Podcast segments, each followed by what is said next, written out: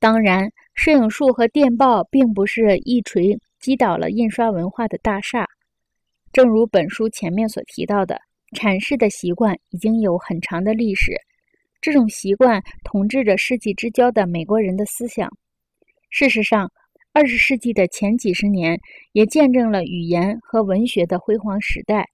在美国《信使》和《纽约客》这样的杂志里，在福克纳、菲茨杰拉德、斯坦贝克和海明威的小说中，在《国际先驱论坛报》和《纽约时报》这些大报的栏目中，所有的文字都散发出震撼人心的魅力。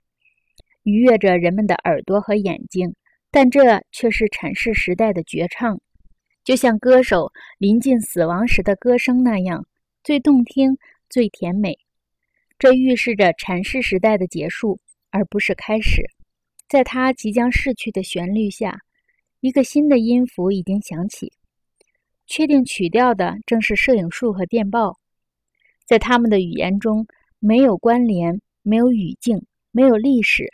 没有任何意义。他们拥有的是用趣味代替复杂而连贯的思想。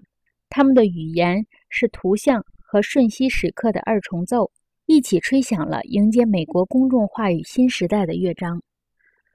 十九世纪末二十世纪初，加入电子对话的每一种媒介都步步紧随电报和摄影术，并且在表现形式上有过之而无不及。有一些媒介，例如电影。从本质上就具有这样的潜能。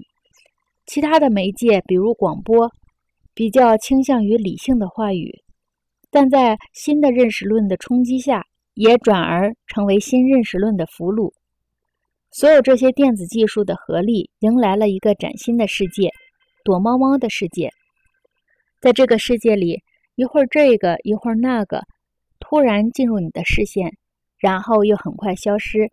这是一个没有连续性、没有意义的世界，一个不需要我们、也不允许我们做任何事的世界，一个像孩子们玩的躲猫猫游戏那样完全独立闭塞的世界，但和躲猫猫一样，也是其乐无穷的。